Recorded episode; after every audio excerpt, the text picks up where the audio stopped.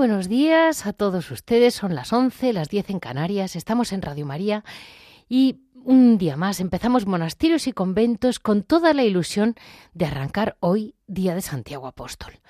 Hoy, día 25, no podíamos ignorar la festividad de Santiago porque realmente eh, nuestra España, como todas las demás naciones, pero especialmente nosotros como españoles, tenemos que pedir por lo nuestro, como si fuera nuestra familia, eh, le pedimos a Santiago Apóstol que nos siga, que no nos olvide, que esté a nuestro lado y creámoslo todos nosotros, que tenemos nada menos que un apóstol, un amigo del Señor que murió en nuestra tierra, que vino aquí, nos habló, nos dejó toda su palabra directa. hoy vamos a hablar de los caballeros de la Orden de Santiago. Eh, como noticia, vamos a hablar con mm, don José Ramón de Oces, que es el que nos va a hablar de la parte masculina, es decir, lo que han sido en la historia de España los caballeros de la orden que siguen ahí.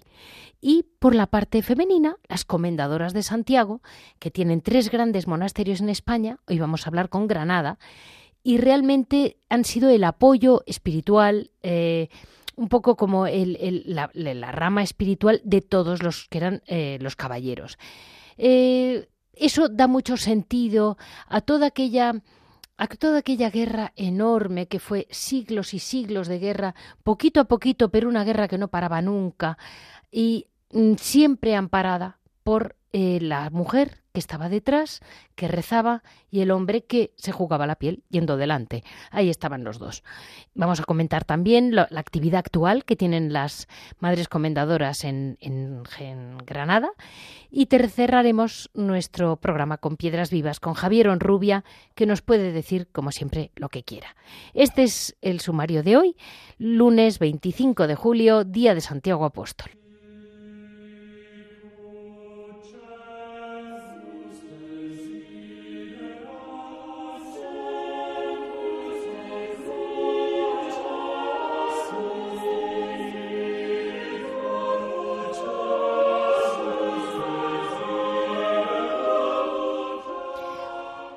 Hablando de Santiago Apóstol, yo no soy quien en Radio María para hablar de él, pero sí puedo decir, nada, recordarles a todos ustedes que no olvidemos que él es el hermano de, San Juan, de San Juan, que él es de los grandes, además de ser de los doce apóstoles, fue un gran amigo del Señor, que estuvo presente en la transfiguración, que estuvo presente en los momentos clave con el Señor, con lo cual el Señor eh, a estos dos hermanos, los, que popularmente eran conocidos como los hijos del trueno, que debían de ser otros truenos, porque ahí están, y realmente mm, siempre tuvo, y yo siempre he creído que la evangelización de Santiago en España, lo que era la provincia de Hispania del Imperio Romano en aquel momento, estuvo marcadísima cuando él ya no podía más a la altura de Zaragoza y se le aparece la mm, donde vi locación Nuestra Señora.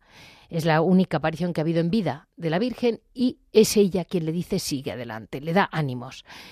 Eh, yo creo que quizás eso ha marcado mucho a nuestro pueblo que mm, San Juan Pablo II llamaba eh, la tierra de María. Pues yo creo que es que eh, ni Santiago Apóstol mm, pudo terminar de andar por España sin ir de la mano de María. Y así querría que no olvidemos nunca la palabra de Dios de la mano de María. Así vamos a dar paso a toda la explicación de lo que ha sido la Orden de Santiago en España, que sigue siendo, está presente, porque quien realmente ve las cosas son el Señor y María.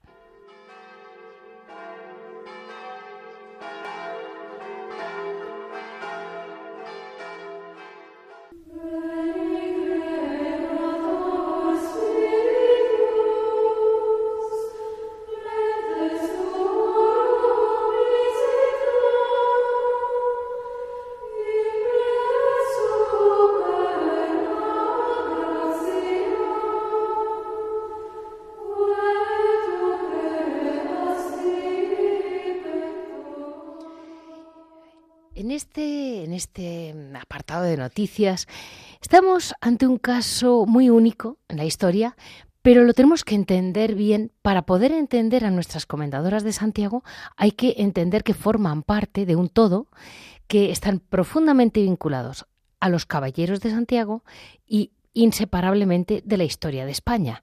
Entonces, como no podíamos separarlos unos de otros, tenemos hoy la gran oportunidad de poder hablar con un caballero de Santiago. Eh, para que ustedes se hagan una idea, los caballeros de Santiago no, no son unos dibujos y unos cuadros que hemos visto en alguna iglesia, no. Eh, están ahí, siguen siendo personas vivas, siguen siendo unos, eh, hay distintos grados, digamos, de pertenencia a la orden. Mm, la mayoría son casados, tienen sus, sus familias, pero siempre tienen una como una especie de compromiso continuo, eh, tanto de la defensa de la fe, sobre todo, que es lo que a ellos les ha hecho vivir y les hace vivir. Para que ustedes se sitúen, fíjense, estamos tenemos, vuelvan para atrás, vuelvan la mente para atrás, recorran un poco de una forma casi novelesca la historia, pero esta es la realidad de España. Empieza por lo que se sabe, la primera raíz que se conoce fija es eh, la batalla de Clavijo en La Rioja, que estamos hablando mm, sobre el año 844.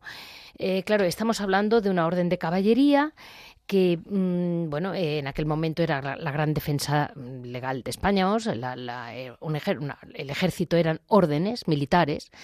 Y ah, fue en 1170 cuando aparece un maestre, es como maestre es como un general, para que se hagan una idea, de la orden militar, que era don Pedro mm, de Fuente Calada y entonces él es quien tiene un pensamiento. Solo haciendo religiosa la orden, sujetaría a sus caballeros a una disciplina que les haría útiles para la patria, para el rey y como para lo que hoy llamaríamos para el bien común, porque realmente a partir de ahí es cuando realmente cuando ya es por obra de Dios, por por seguir algo superior que tener una medalla más o menos, es cuando él pensó que iba a tener sentido y mm, lo aceptaron, le pareció muy bien a los obispos de Toledo y de Santiago de Compostela y mm, los caballeros aceptaron la regla de San Agustín, de la que hemos hablado varias veces en este programa, pero que creemos que solo siguen religiosos de clausura, pero la regla es aceptable para todos. La profesaron en 1170 y el hábito de ellos es un manto blanco, una túnica talar sin cola, que en aquel momento tenía una gran simbología, mm, cerrado por delante y tiene la espada roja de Santiago, la que todos conocemos como una cruz espada de Santiago. Y mm, fue en el concilio ecuménico de Letrán, en el cuando, en el cuarto, cuando fue aprobada canónicamente. Entonces había los caballeros casados y célibes, las dos cosas, los clérigos canónicos agustinos que vivían en conventos eh, o en la frontera, con los, con los infieles. Se iban normalmente, muchas veces se iban a la zona donde, digamos, había, pues estaban todos los, los, los, moros en España o los árabes, o como los quieran llamar, en aquel momento en que realmente lo que buscaban era la conversión y se dedicaban mucho a educar a los hijos de los que habían ganado una batalla. Eh, y luego las freilas casadas y célibes que vivían o con sus familias o en una comunidad. Y lo que realmente les distinguía en aquel momento era ayudar a los caballeros, rezar por los caballeros y mm, el oficio divino, rezar el oficio divino completo y poco a poco iban siendo este, eh, tenían están muy marcadas por la zona donde están, por la zona geográfica que iban conquistando por donde iban y donde se fundaba un monasterio de mujeres y mm, digamos que así poco a poco siempre los, caballeros tenían el amparo de la oración de las mujeres. Eh, que eran las comentadoras. Y ahora les eh, vamos a tener la oportunidad porque mm, yo comprendo que para ustedes les puede resultar peculiar, pero es que es muy importante saber que existen personas en la calle, como don José Ramón de, de Aces, que hoy va a estar con nosotros, y vamos a poderle preguntar, pues, mm, todo lo que queramos. Eh, buenos días, don José Ramón. Muy buenos días, muy buenos días, doña Leticia. Tengo la sensación que me ha dejado sin contenido porque ya lo ha explicado de todo. No, no se preocupe porque, porque es increíble que estén ustedes ahí. Eso es mucho más increíble todavía. Yo le quería preguntar, eh, ¿realmente usted, por ejemplo, como caballero de Santiago, se acuerda de las comentadoras? Porque eso me dicen ellas.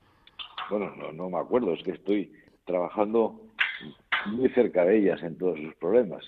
Eh, es verdad que la Orden de Santiago, cuando cuando crea el, lazo religioso de las, de las damas que se hacen freiras, entonces se llaman, pues, pues desde entonces están bajo nuestra tutela, o al menos deberían estar siempre bajo nuestra tutela. Tan muchas veces es verdad que con el paso del tiempo, pues no ha sido fácil hacer, porque acaba pasar muchas vicisitudes de la orden, ¿no? Por supuesto. Pero sí, efectivamente, estamos muy cerca de ella y yo, desde luego, y, y conmigo, varios caballeros, o yo con muchos caballeros, estamos intentando pues ayudarla ayudarlas en todo lo que necesitan. Eso es la verdad, ¿no? Y, yo le preguntaba, ¿siguen ustedes manteniendo la regla de San Agustín? Seguimos la regla de San Agustín, como todo en la vida se va acoplando a los tiempos, no es tan fácil adecuarse, porque hay que adecuarse, ¿no? Pero es verdad. Sí le quería decir una cosa, que eh, es verdad que en el 1170, con cuando estaba de maestre, bien definido como el, general, me refiero, lo que eso significa, lo que significa era el, el, mando, el mando jerárquico más importante de la orden con don Pedro Fernández, pero no hay que olvidar también que fue el rey Fernando II León quien acude a, don Pedro Fernández para ver de qué forma puede ayudar en su campaña, ¿no? en, lo, que él estaba intentando, porque es en definitiva pues, pues defender los fines que se crean en la orden, que son es que sí que ha dicho usted, parece bien dicho, el culto divino, la defensa de la fe y no se olvide también, no sé si lo ha, dejado claro, lo ha, explicado, pero no sé si ha quedado claro para la gente, que era buscar la santidad personal de los caballeros. Eso no. eso, no lo he comentado. no, estaba, no estaba seguro, porque me ha quedado tan impresionado lo vi que lo explicaba que yo no sé qué pinto aquí. pero en fin, lo, cierto es verdad, que es lo que ha dicho, que eh, eh, se, se, se nos ajustamos junto a los canónicos de Galicia, y, que es el, canónico del Hoyo, a la regla de San Agustín, y estamos hablando efectivamente de 1170.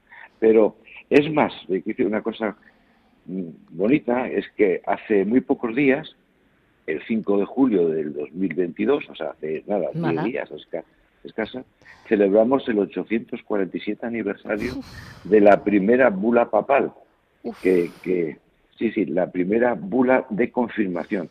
Mm, eh, eh, a la Orden de Santiago, cuando después de, tener las, las digamos, la, la, vocación que tenía, faltaba ese peso que es el reconocimiento de la Iglesia. Y la Iglesia, cuando pedir, se le pide que nos acojamos a la, a la, a la regla de San, de San Agustín, la Iglesia, más que confirmarla, de dar una, una bula de creación de la orden, lo que hace es confirmar a la orden como una orden religiosa. Por eso digo que la Orden de Santiago es una orden religiosa, aunque en su origen también fuera militar. Ahora la cuestión militar ya no existe, pero es verdad que tenemos que acomodarnos a los tiempos y eso lo rellenamos pues con pues con otras con, otras cuestiones, ¿no? Claro. Eh, eh, eh, se cuida mucho los, los beneficios históricos culturales, se promueve el conocimiento de la historia, se mantiene y se conservan y se restauran los monumentos que han constituido la aportación de la orden al patrimonio histórico español. Que es impresionante. Es verdad, es verdad que la cuestión, digamos, puramente militar ya no tiene sentido, ¿no? Estamos en otro contexto histórico, ¿no? Bueno, es importante que sepan nuestros oyentes que el gran maestre o el maestre de la orden es el rey. Ahora mismo es el rey, en su día siempre ha sido el papa, a partir de los reyes católicos eh, eh, consiguieron que el Papa mm, confirmara a los reyes católicos, y de ahí sigue siendo, han sido todos los monarcas, como delegado apostol, por delegación apostólico de, la Santa Sede, se, eh, se convierten en grandes maestres. Lo que había sido antes el Papa, a partir de, los reyes católicos, son la, corona española la que se convierte por delegación apostólica en gran maestre. Y un, quizás una última pregunta, que les, no, porque no nos da la radio para mucho más, ¿sabe? Pero una, hoy en día a mí me preocupa mucho y supongo que a ustedes todavía más. La cultura actual que se está dando, vamos a decir, en la calle a nuestros hijos, a los niños, a los pueblos y a cualquiera, está siendo una cultura muy sesgada y con una ideología muy clara anticristiana. Y claro, eh, los que mm, tenemos la inquietud y ustedes todavía más, esa defensa de la fe, eh, tenemos ahí una batalla, un monstruo. Sí, sí, sí, sí. Bueno, mire, es, nosotros somos, seguimos siendo fieles, seguimos siendo, siendo fieles a, a, ese ideario, ¿no? Se, se hablaba de que la Orden de Santiago se inicia como un instituto de alma monástica y cuerpo militar. Es una frase muy hecha, muy, muy, muy repetida, pero en el fondo refleja la realidad de la orden. Sí. Eh, una orden cuyo fin fundamental es el religioso, aunque en su momento fueron, también compartían ese cuerpo militar, y ahora sigue siendo permanente una orden religiosa, y suplimos las cuestiones militares, pues como lo he dicho antes, con unas, cuestiones, con unas acciones culturales de, de conservar y mantener el patrimonio. Exacto. Y desde luego para esa formación, para, de bueno religiosa, la orden lo que sí organiza eh, eh, organiza pues ejercicios espirituales, todos los años de obligado cumplimiento para todos los caballeros. Eh, las órdenes, en concreto Santiago y otras órdenes, hacen unas, unas, unas reuniones mensuales, eh, una especie de retiros mensuales para poder afianzarnos en, estas, en ese espíritu. Tenemos la suerte de que hay un cardenal caballero de la Orden de Santiago que escribe todos los meses una carta pastoral, dando ánimos o fijando el, las acciones en determinados puntos que a él interesa y, y que los caballeros, pues con mucho gusto, lo que hacemos es tratar de seguir esas instrucciones, ¿no? Esas instrucciones o esos consejos que nos dan. Bueno, mire, don José Ramón, me he quedado un poco impresionada porque esto de la lucha de la santidad a través de una regla, pero al mismo tiempo viviendo una vida familiar, eh, yo creí que era algo mucho más moderno. Como vemos de moderno, no, tiene nada. No, no, no, no, no, Es verdad, por eso se ajustaron a la regla Agustín un poco, un poco templada. es decir, dejaron enseguida que los caballeros pudieran estar casados manteniendo claramente el celibato del, matrimonio. ¿no? Sí. Pues... y esto es una cosa que continúa ahora. ¿eh? Claro, claro. Y continúa ahora y que además se exige y se, se exige con, con mucho rigor. ¿no? Pues... con mucho rigor. La verdad, me siento muchísimas gracias por estar con nosotros en Radio María, porque sé que la Orden de Santiago tiene especial devoción por la Virgen María desde hace mucho tiempo. Y, bueno, se lo agradecemos muchísimo porque realmente es difícil encontrar, eh, digamos, un, cuerpo, entre comillas, por ponerle un nombre, a, como la Orden de Santiago, tan antigua y que siga presente, porque solo encuentro monasterios, que las piedras no se caen. no hay duda. Quería darle un último apunte, sí, sí. que la Orden de Santiago, y, digo la Orden de Santiago porque me están entrevistando por la Orden de Santiago en, relación y en referencia a las madres comendadoras de Santiago. Pero esto que voy a decir ahora, que voy a, a continuación, eh, fue referido a todas las, a las otras cuatro órdenes. Como sabe, hay cuatro órdenes militares españolas o cuatro religiosas, que son Santiago, Calatrava, Alcántara y Montesa. Y adquirieron, adquirimos y o adquirieron, y por eso tenemos la obligación de preservarlo, un enorme prestigio. Y le quiero decir un, un ejemplo muy bonito, que en el año 1874 había un republicano progresista muy, muy importante, eh, nada, nada, nada dudoso, que, que, una de las veces que se estuvo decidiendo por, eh, por, por, el Estado eh, hacer desaparecer las órdenes, este republicano progresista, que se llamaba Cristino Martos, refiriéndose a las órdenes españolas, a las cuatro órdenes que le he dicho, dijo, dijo, y a mí me impresionó mucho y lo, repito muchas veces, dijo exactamente, voy a leerlo textualmente como aparece en el diario Sesión. Dice, desconocer sus hechos sería un error insigne y olvidarlos una ingratitud manifiesta para España. Eso lo dijo un republicano progresista como Cristino Martos en el año 1847. de él podían aprender muchos. Claro, sí, claro, sí, sí, es, indudable. Pero sí que es verdad, lo importante que quiero resaltar es que somos realmente una religiosa, que nuestro objetivo es buscar la santidad, el culto divino, la defensa de la Iglesia y desde 1847 también defender la monarquía. En como, como objetivo principal. Siempre las órdenes militares han colaborado con los reyes en cualquier actividad que querían hacer. Me estoy yendo a la época de la Reconquista, siempre hemos estado hablando de ellos, pero pero que desde desde la, época de los reyes católicos queda como otro de los principales objetivos la defensa de la Casa Real. Muchísimas gracias, don José Ramón, porque no sé yo si vamos a tener que volverle a llamar en alguna ocasión, porque me parece que me ha dejado un poco temblando toda la historia. Y pues como veo que sabe de otras órdenes, yo tengo una amiga religiosa calatrava que me llama de vez en cuando y me dice, ¿cuándo me van a llamar? Y digo, mire, espéreme, madre, espéreme. Así que me parece, me parece que le va a tocar hablar sobre Calatrava.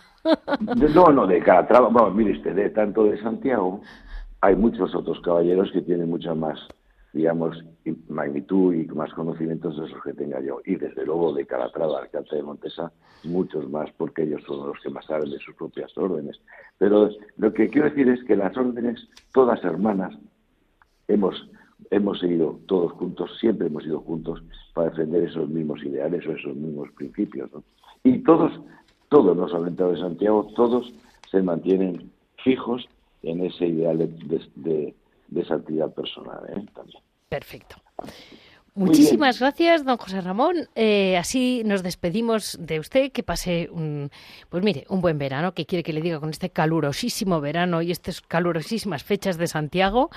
Que lo celebren con toda la mm, devoción y toda la ilusión con que un caballero de Santiago imagino que sentirá el día de Santiago hoy.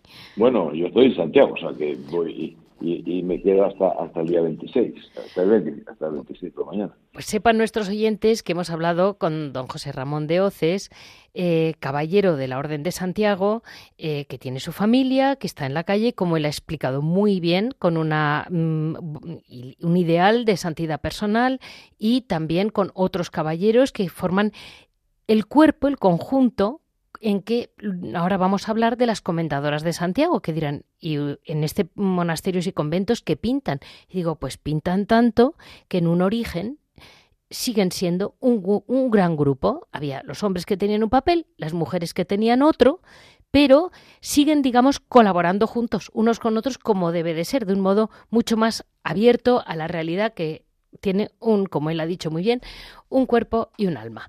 Muchísimas gracias, don José Ramón. Seguimos adelante con nuestro programa. Vamos a llamar al Monasterio de Santiago, de, perdóneme, Monasterio de Santiago de Granada.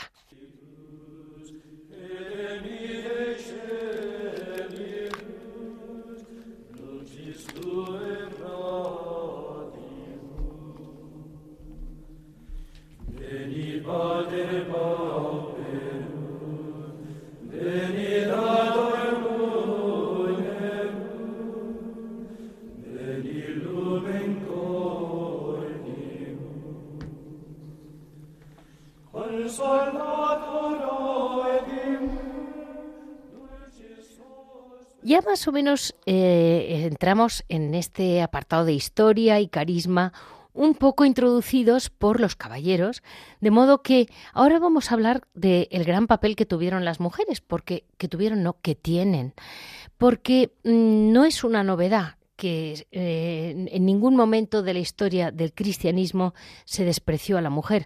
La mujer siempre se le dio un papel tan importante o más que a los hombres. Lo que ocurre es que, bueno, pues no está de moda comentarlo, pero ahí está.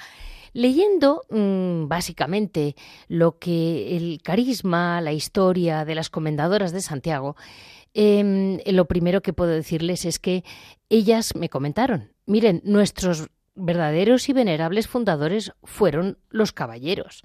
Eh, no fue un santo ni una santa, fue los caballeros. Entonces, a partir de ahí fue cuando me empecé a plantear buscar un caballero y lo encontré. Las, eh, ellas, las comendadoras de Santiago, eh, que forman parte de la orden militar, que ya los he comentado, orden hoy en día religiosa, em, tienen, se consagran a Dios por los votos de obediencia, castidad y pobreza. Eh, viven su consagración por la alabanza divina, con la liturgia de las horas y la oración personal, que dan gloria a Dios en nombre de la Iglesia y por todos los hombres.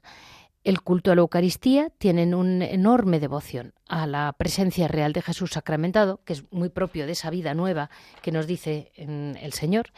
Eh, tienen mm, también como, como, como, comendadoras, digamos, tienen bastantes otros eh, papeles dentro de la Iglesia. La devoción a la Santísima Virgen, que fue una cosa que se fue arraigando desde el principio y como ellas dicen muy bien, es el camino más recto para llegar a Jesús.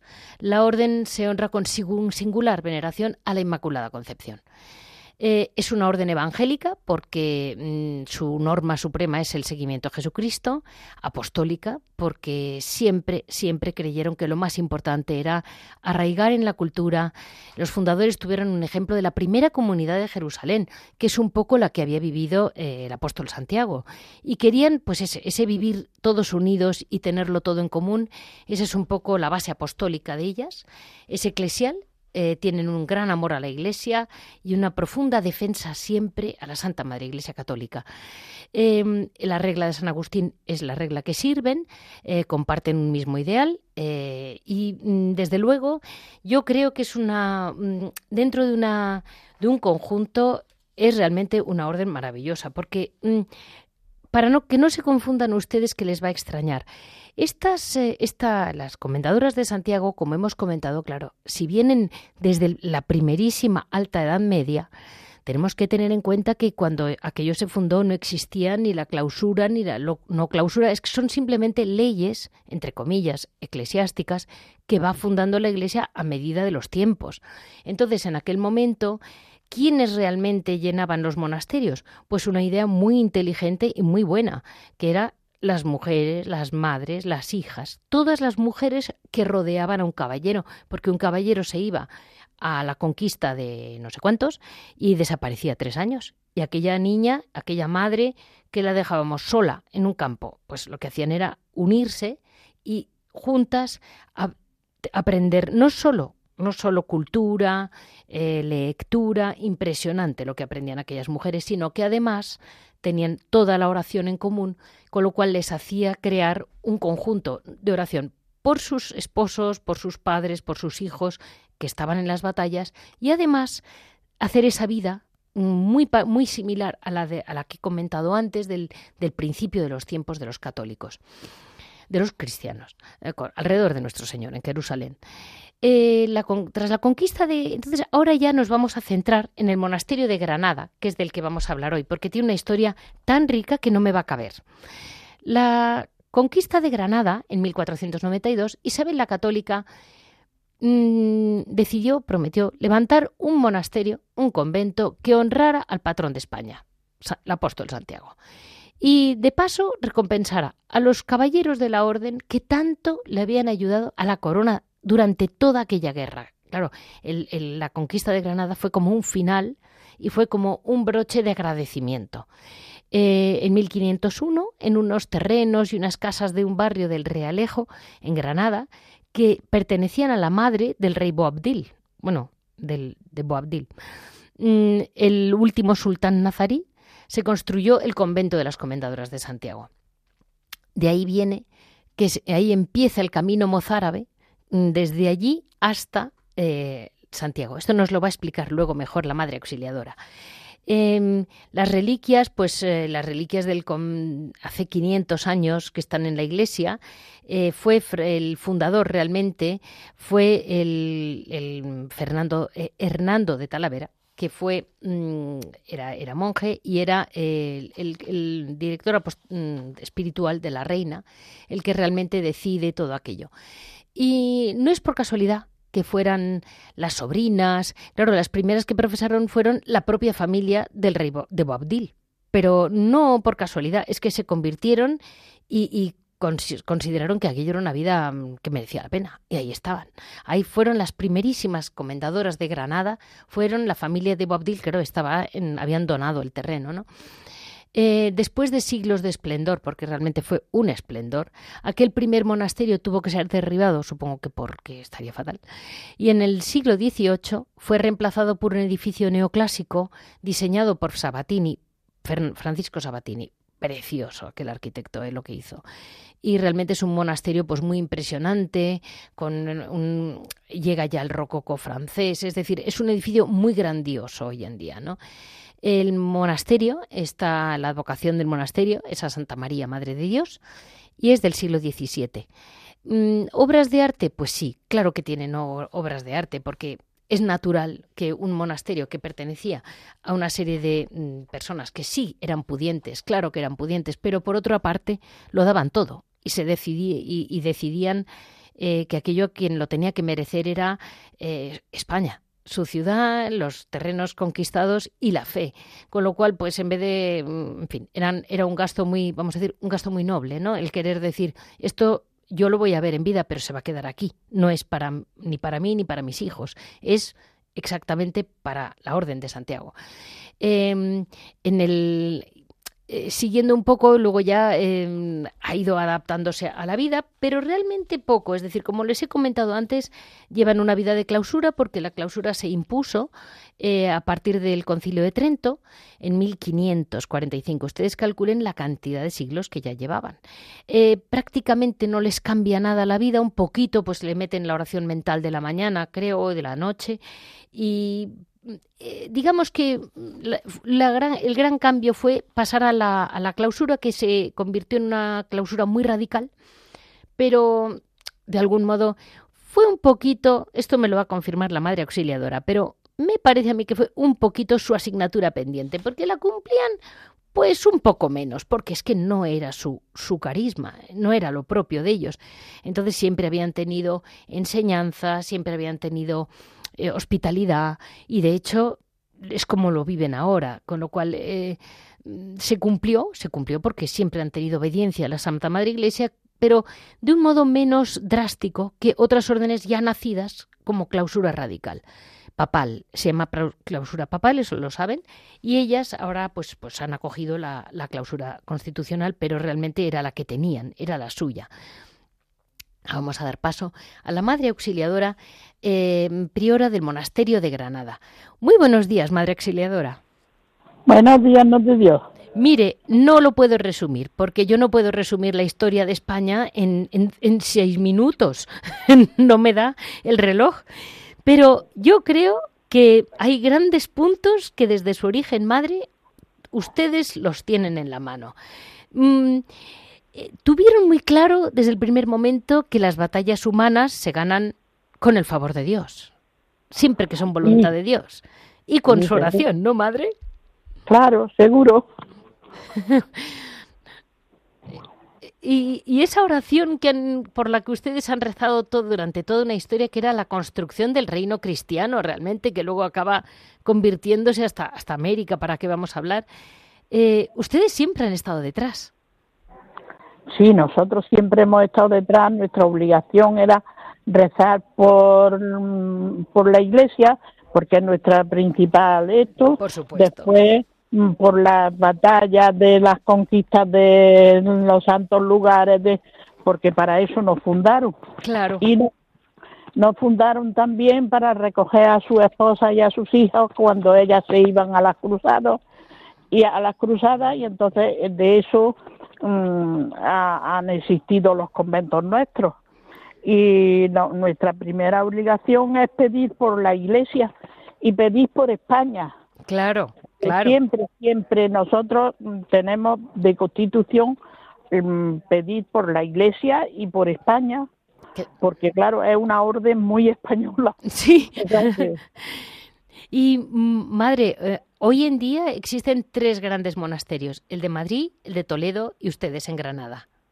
Sí, después hemos fundado en la India y hemos fundado en Guinea Ecuatorial. Ah, vale, vale. O sea que van llevando el espíritu español por el mundo. Sigan. el, el, monasterio de la Madre de Dios fue fundado por expresa voluntad de la reina Isabel, llamada Isabel la Católica. Los reyes católicos sí.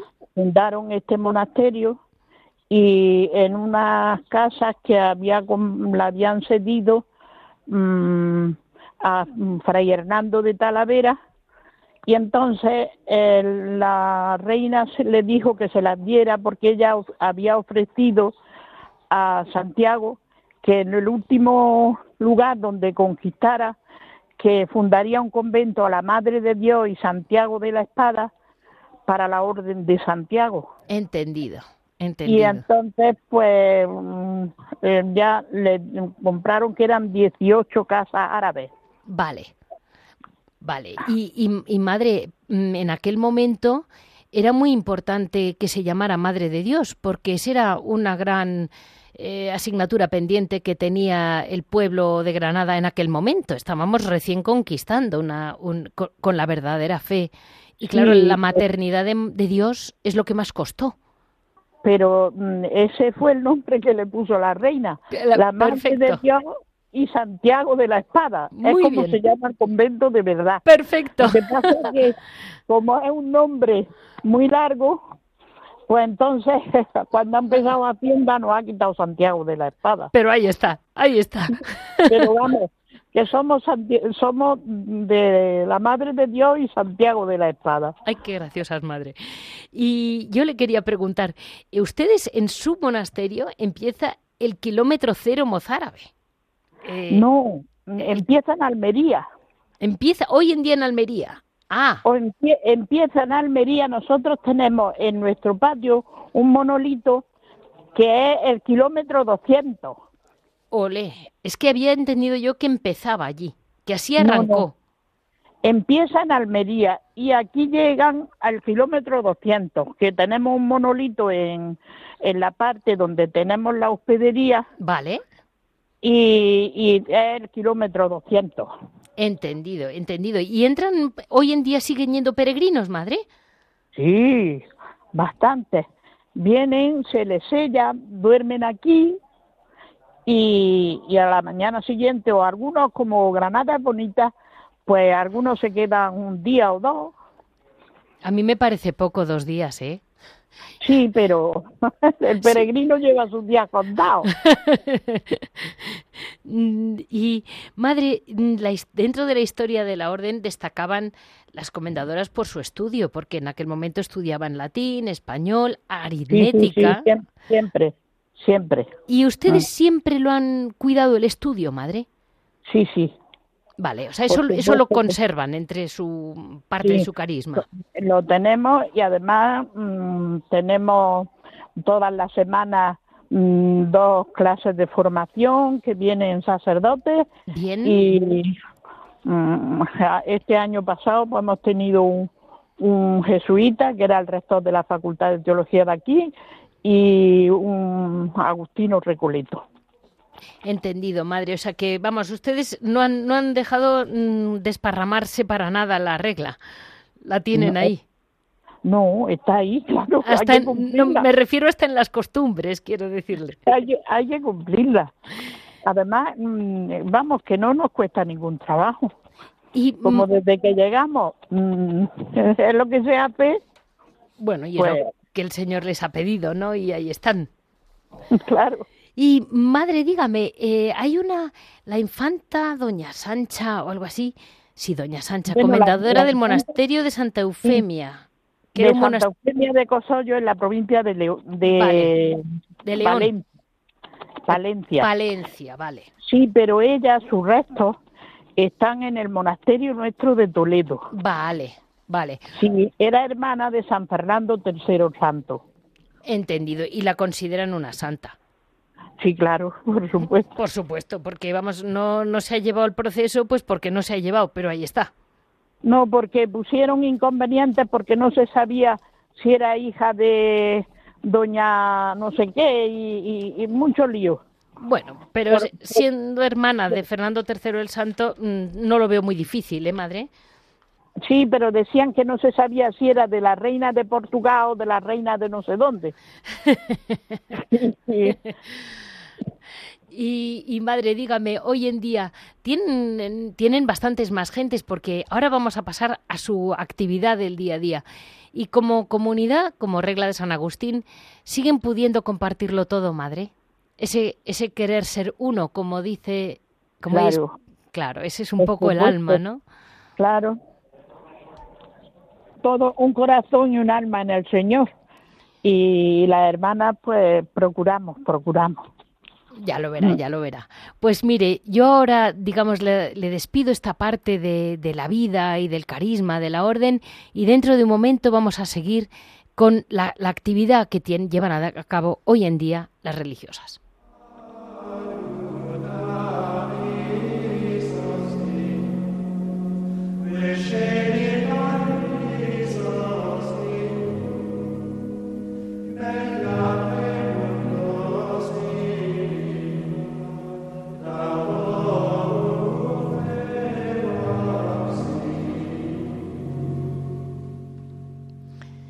Seguimos en el monasterio mm, de las Comendadoras de Santiago, el monasterio de la Madre de Dios y de Santiago de la Espada de Granada.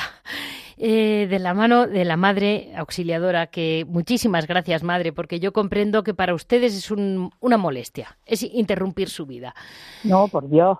Y yo le quería decir, he leído, vaya, esas cosas que aparecen, porque hoy en día como con Internet aparece todo, todo el mundo iba a comer allí como una gran comilitona. Y yo digo, pues no sé, yo no veo a las madres dando comilitonas. Ya me comentó usted que primero era una casa de ejercicios, eh, digamos una parte del monasterio la tienen dedicada a acogida, ¿no?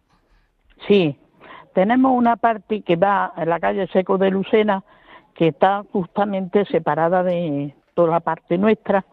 Entonces lo que teníamos, porque teníamos una residencia universitaria, que es lo que primero tuvimos una escuela hogar, porque el delegado de educación que había, se hubo unas inundaciones y unas cosas, y entonces vino a pedirnos, por favor, que metiéramos a los niños que se habían quedado. Entendido, sin hogar. Y, sin hogares y eso. Y entonces, para eso se abrió, para una escuela hogar, recoger los niños de cortijo y eso. Pero eso después ya ah, se quitó se quitó, vamos, que nos lo quitó la, la delegación de educación porque ya no no servía, porque ya los niños los llevaban en autobús a los pueblos y que lo quitamos. Y entonces pusimos una residencia universitaria. Entendido. Y nos iba muy bien con la residencia universitaria. Pero ya las niñas empezaron a, pues eso ya hace como 10 años, empezaron las niñas a decir que querían venir a las 5 de la mañana. Ah, muy bien. ¿Cómo está la vida hoy? Sí. y entonces, mm, eso para unas contemplativas imposible. Claro, claro. Imposible porque nosotros mm, empezamos el coro a las 6 y si las niñas vienen a las 5, nosotros a las 6 mm, somos humanos y entonces la monja iba a estar... Bueno. Y entonces decidimos quitar la residencia que no era para nosotros y ya está, y la quitamos. Y estuvimos dos años sin nada. Vale. Y entonces pusimos una casa de espiritualidad. Vale. Que es lo que tenemos ahora. Muy bien. Lo que pasa es que, claro, viene más gente a comer porque, claro, hoy día, eso, antiguamente pues iban más tandas de ejercicio, iban más retiros, pero hoy día mm, esas cosas no, no tienen tanto como se tenía antes. Vale. Entonces, pues cogemos grupos para comer. Pero por lo que he leído, dan ustedes una como una comida como si fuera de restaurante cerrado, como comida casera, hecha por ustedes. Sí, nosotros eh, guisamos como antiguamente, nosotros no sabemos hacer otra cosa. Y entonces guisamos pues comida casera. Pues no sabe usted las cosas que dicen, ¿eh? Dicen de usted. éxito. Pero vamos, como si fueran ustedes un restaurante de lujo, ¿eh? Vamos, que lo, mejor. Eh, y dice, además, no hay turistas, somos todos de la tierra. Y yo digo, ah, vale, vale. O sea que, vale, mm, si un andaluz dice que le gusta, ¿será que está muy bien? no, es que no, no hacemos nada más que cosas de, mm, de antigua, comida, lo que es comida de granadina y eso, no hacemos otra cosa pero la verdad es que la gente se va contenta. No, no, desde luego. Pues me alegro muchísimo, madre, porque entre que acogen peregrinos, tienen aquello abierto, va la gente de Granada a verlas, por lo menos eh, veo que la actividad es muy, muy propia de unas comendadoras. Vamos, se deben de sentir muy, muy bien. Sí, la verdad es que sí, estamos contentas y estamos bien nosotros, somos felices y ya está. Es lo más importante. Y pidan por nosotros, madre, pidan por todos nosotros que somos muchos. Pues, cuente con ellos porque para eso estamos aquí, si no, ¿qué hacemos aquí? Hoy pedimos por España. Eh, eh, falta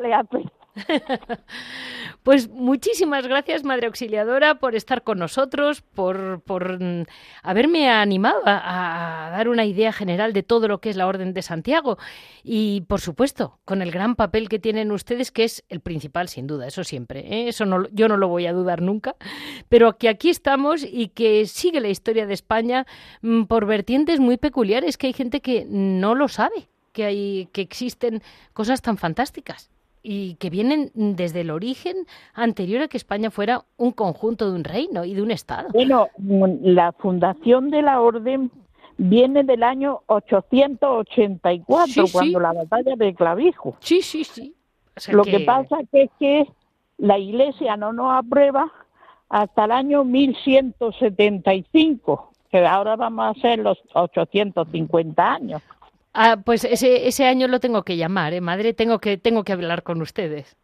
El año 25 hacemos 850 años. Bien, bien. Qué barbaridad. Pues muchísimas gracias, Madre Auxiliadora. En otra ocasión volveremos a hablar con ustedes y animar a toda la gente que vaya a ir al Camino de Santiago mozárabe, que no olviden parar a pedirles el sello a las Madres Comendadoras de Granada. Pues muchas gracias.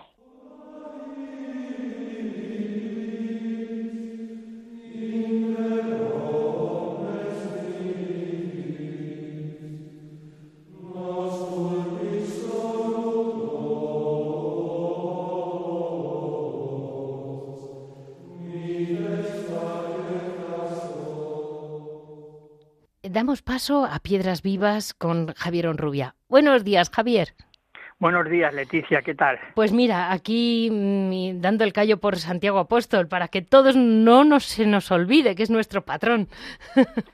Sí, la verdad es que hay muchas veces que yo creo que se ha perdido ya la costumbre aquella. Yo recuerdo a mi abuela materna que en cuanto se levantaba siempre miraba el calendario, el almanaque zaragozano, me acuerdo, y entonces sabía los santos que eran del día, ¿no? Y entonces decía, hay que llamar a no sé quién, hay que felicitar a no sé cuántos. Y yo eso se ha perdido, pero incluso en, en la parroquia hay personas a lo mejor que no se acuerdan de algún, de algún santo, o sea, que evidentemente no es día de precepto, pero no saben una festividad, ¿no? Entonces, eso da mucha pena porque eh, hay, hay veces que dices, bueno, te acuerdas de tres, cuatro, cinco, seis santos, pero que hay muchos santos y que se nos olvida, nos pasa desapercibido, ¿no?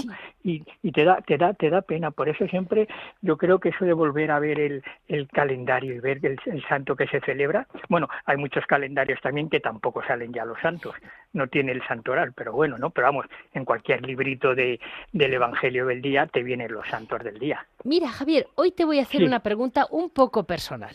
Eh, Tú que conoces también lo que son las ramas terciarias, o sea, la rama terciaria de los camaldulenses, las fraternidades jerónimas en la que estás tan implicado como con los camaldulenses, la vida del seglar que está mm, próximo, como por ejemplo, en, ya me, da igual si es la camáldula o son los jerónimos, de algún modo Mm, también es un poco, es parecido a los caballeros de Santiago, es decir, es decir, es un poco una lucha de santidad personal próxima a, a los monjes amigos tuyos evidentemente salvando las distancias, ¿no? Porque bueno, has hablado de una orden con mucha con mucha historia, ¿no?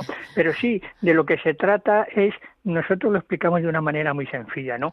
El, el, venir y veréis, ¿no? Entonces, pues la experiencia nuestra de muchos años de ir al yermo camaldulense o, al, o, a los jerónimos del Parral en Segovia, pues nos empujaron a decir, ¿y por qué no los el fin de semana, la semana o los diez días que pasamos aquí?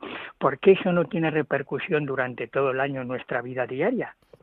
O sea, ¿por qué no lo que hemos visto aquí en el monasterio, pues adecuado a nuestras circunstancias personales, familiares y profesionales de cada uno, ¿por qué eso no se puede vivir? ¿No? Entonces, evidentemente, eh, la Eucaristía, la liturgia de las horas, el, un ratito de silencio, de soledad, de recogimiento al día, o sea, eso se puede hacer en la vida de cada uno, ¿no?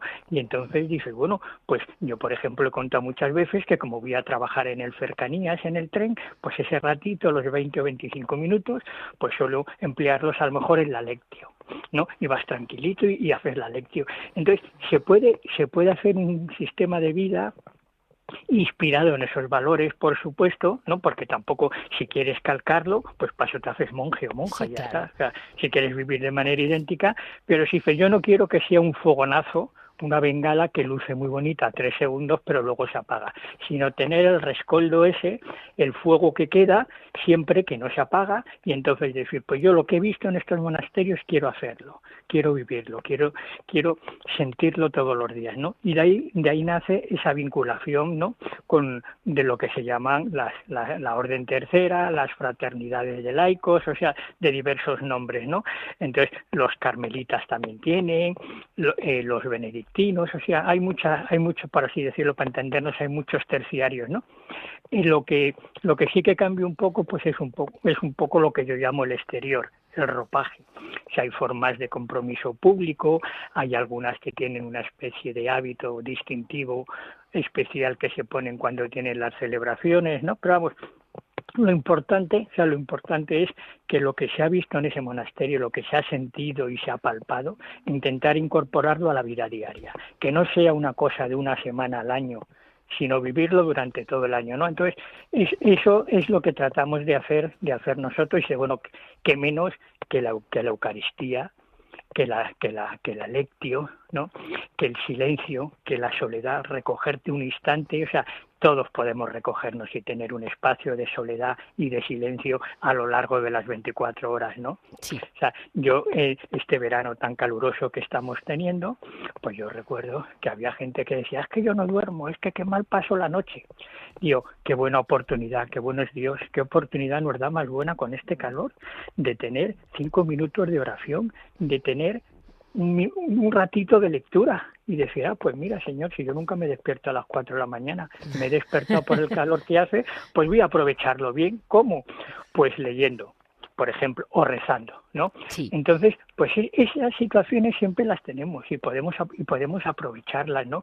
Entonces, pues bueno, pues vamos a vamos a vamos a hacerlo, ¿no? Y por eso las órdenes estas, las fraternidades de laicos están ahora creciendo mucho, pues porque es una forma de vincularse no solamente de manera sentimental y emotiva, no es decir, bueno, estamos vinculados a un monasterio, qué bonito, nos gusta mucho, sino la forma que viven, ¿no? Sí. Porque muchas veces, digo yo, no que los árboles no nos dejan ver el bosque, sino que las piedras de los monasterios no nos dejan ver realmente, nunca mejor dicho, a las piedras vivas, que son los monjes y las monjas que viven ahí. Exacto. ¿no? Que está por encima de la atracción estética. O sea, yo puedo reconocer que hay monasterios que son preciosidades, maravillas, ¿no? Pero si están vacíos... Mm, no. No, eh, no es esa. Esa no es la no idea. Es eso, efectivamente. No, no, no está para eso, para disfrutar y decir, qué bonito, qué bonito. A mí, por ejemplo, últimamente eh, hay cinco o seis monasterios, no voy a decir ni nombre ni zona, que en su día se quedaron abandonados y ahora los han convertido o en spa, en balnearios, o en hoteles de lujo. Y la publicidad es, puede usted degustar un menú riquísimo en, el, en, lo que fue iglesia monástica. Y yo digo, uy, Dios mío, estar aquí comiendo tan tranquilamente y esta ha sido la iglesia durante 400 años donde ha estado una comunidad rezando día y noche, ¿no? Entonces me produce interiormente una cosa que es difícil de explicar, ¿no? Esas son una de las cosas que yo me río muchas veces y digo, uy Javier, no sabes explicarte lo que te pasa en esto, ¿no? Y ya tiene que ser eso yo que no puedo explicarme, ¿no? Pero que algo por dentro te dice, y entonces puede descansar en las habitaciones que fueron celdas de los monjes o de las monjas, ¿no? Qué horror. Digo, sí, sí, sí, la verdad, la verdad es que es una, es una pena. Me cuesta, me cuesta muchísimo, como a ti. Y, y hay quien trata de justificarlo ya, pero se le da una utilidad, ¿no? Digo, bueno, sí, se le da una utilidad, pero es que están utilizando como reclamo que eso fue un monasterio, ¿no? Piensas en generaciones y en generaciones de religiosos que se han estado ahí santificando y que ahora eso sea pues un spa o sea una habitación de, lujo y dices, señor, pues ¿no? así nos quedamos, Javier, con, con este conjunto. Como saben ustedes, nos hemos quedado con Javier Onrubia. Eh, le despedimos porque suponemos que unos días se va a ir a un monasterio. Sí, por supuesto. Sospechamos, sospechamos que sin eso para él no hay verano. Sí, sí, sí. No, sabes que es habitual en invierno y en verano, gracias a Dios. ¿eh? O sea, no es una cosa excepcional del verano, es de invierno y de verano y la gente que me conoce sabe que a mí me gusta ir a los monasterios en invierno. Perfecto, pues Nuestra Señora de Radio María no la escuches allí porque allí tienes que estar como los monjes. A, a lo que hay que estar, efectivamente. este ha sido el programa de hoy, 25 de julio, Día de Santiago Apóstol, nuestro patrono, el que realmente eh, vino aquí a dejarse mm, pues los huesos por España, por España y por el pueblo de la que era entonces la provincia de Hispania y realmente para él debió de ser muy difícil y aquí estamos. Muchas gracias a Javi Esquina que está aquí conmigo, que como siempre está dando a su manera y desde su sitio todo lo que puede. Ya saben que me pueden, para cualquier comentario, me pueden escribir a monasterios y conventos monasterios y conventos arroba radiomaria.es. Si desean escuchar los programas, en la página www.radiomaria.es tienen los mm, podcasts disponibles como monasterios y conventos, pues yo calculo que dentro de dos días, una cosa así, estarán por ahí. Y muchísimas gracias a todos ustedes. Eh, seguiremos adelante nuestro agosto porque ustedes y yo no nos separamos en agosto.